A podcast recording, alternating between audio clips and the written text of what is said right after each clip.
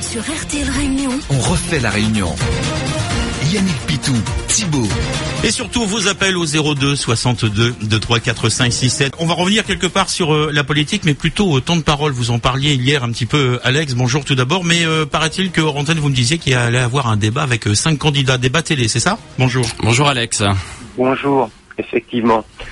Je, je ne veux pas abuser de, de votre antenne et donc je, je n'ai pas dans mes habitudes de vous appeler deux jours consécutifs, mais là euh, j'ai appris hier soir une bien triste nouvelle euh, après Mhm. vous avoir parlé du temps de parole euh, qui était réparti de façon très très très inéquitable. Eh bien, j'apprends hier soir que les deux plus grosses chaînes nationales, TF1 et France 2, euh, sont en train d'organiser Mhm. deux débats télévisés les 20 et 23 mars. Euh, c'est-à-dire juste avant le moment où l'égalité du temps de parole sera obligatoire. Là, on sera encore sous le ligne de l'équité.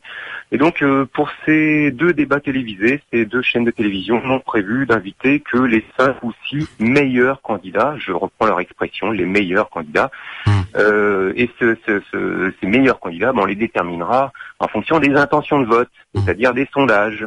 Mhm. Euh, donc c'est totalement scandaleux. On va encore surexposer des candidats qui sont déjà plus qu'exposés. Hein. Patricia, si elle m'entend, j'espère qu'elle a conscience que le matraquage euh, de Monsieur Fillon, c'est dans les deux sens. Quand on lui tape dessus, mais euh, il a un temps de parole euh, exorbitant par rapport à beaucoup de candidats.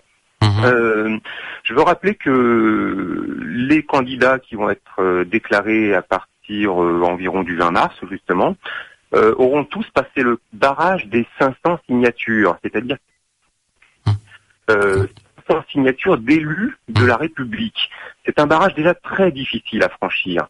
Donc est-ce que derrière, on peut pas respecter un peu plus les candidats Mhm. Là, c'est vraiment mépriser ceux qui ne sont pas dans les 5 ou 6 En tout cas.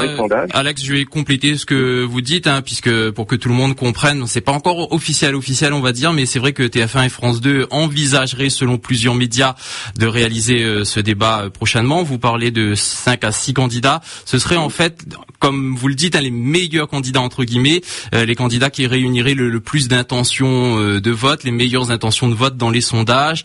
On parle de Marine Le Pen, Emmanuel Macron, François Fillon, Benoît Hamon et Jean-Luc Mélenchon. Euh, donc c'est c'est ce que vous c'est ce que vous dites. Hein. Vous vous me confirmez que c'est de ça vous voulez dont vous voulez parler Tout à fait, auquel s'ajouterait d'ailleurs M. Bayrou s'il Ouais. se déclarait candidat. éventuellement. Voilà, on n'a même pas encore de score de sondage véritable sur lui, puisqu'il il a, il a, il s'est pas prononcé. Mais bon, c'est pas grave, il serait invité s'il était candidat, Ouais. Il donnerait sa Et- décision mercredi d'ailleurs puisque Oui, vous en parlez. bon, euh, très bien. Voilà.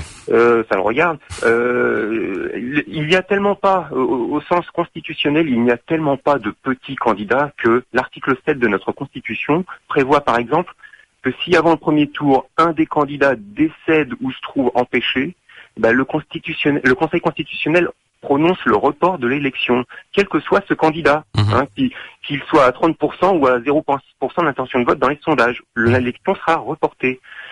C'est valable aussi d'ailleurs pour Monsieur Fillon, hein, s'il tombe malade après le 17 mars, par exemple après une mise en examen, s'il fait une petite dépression, s'il tombe malade après le 17 mars, alors le Conseil devra reporter l'élection.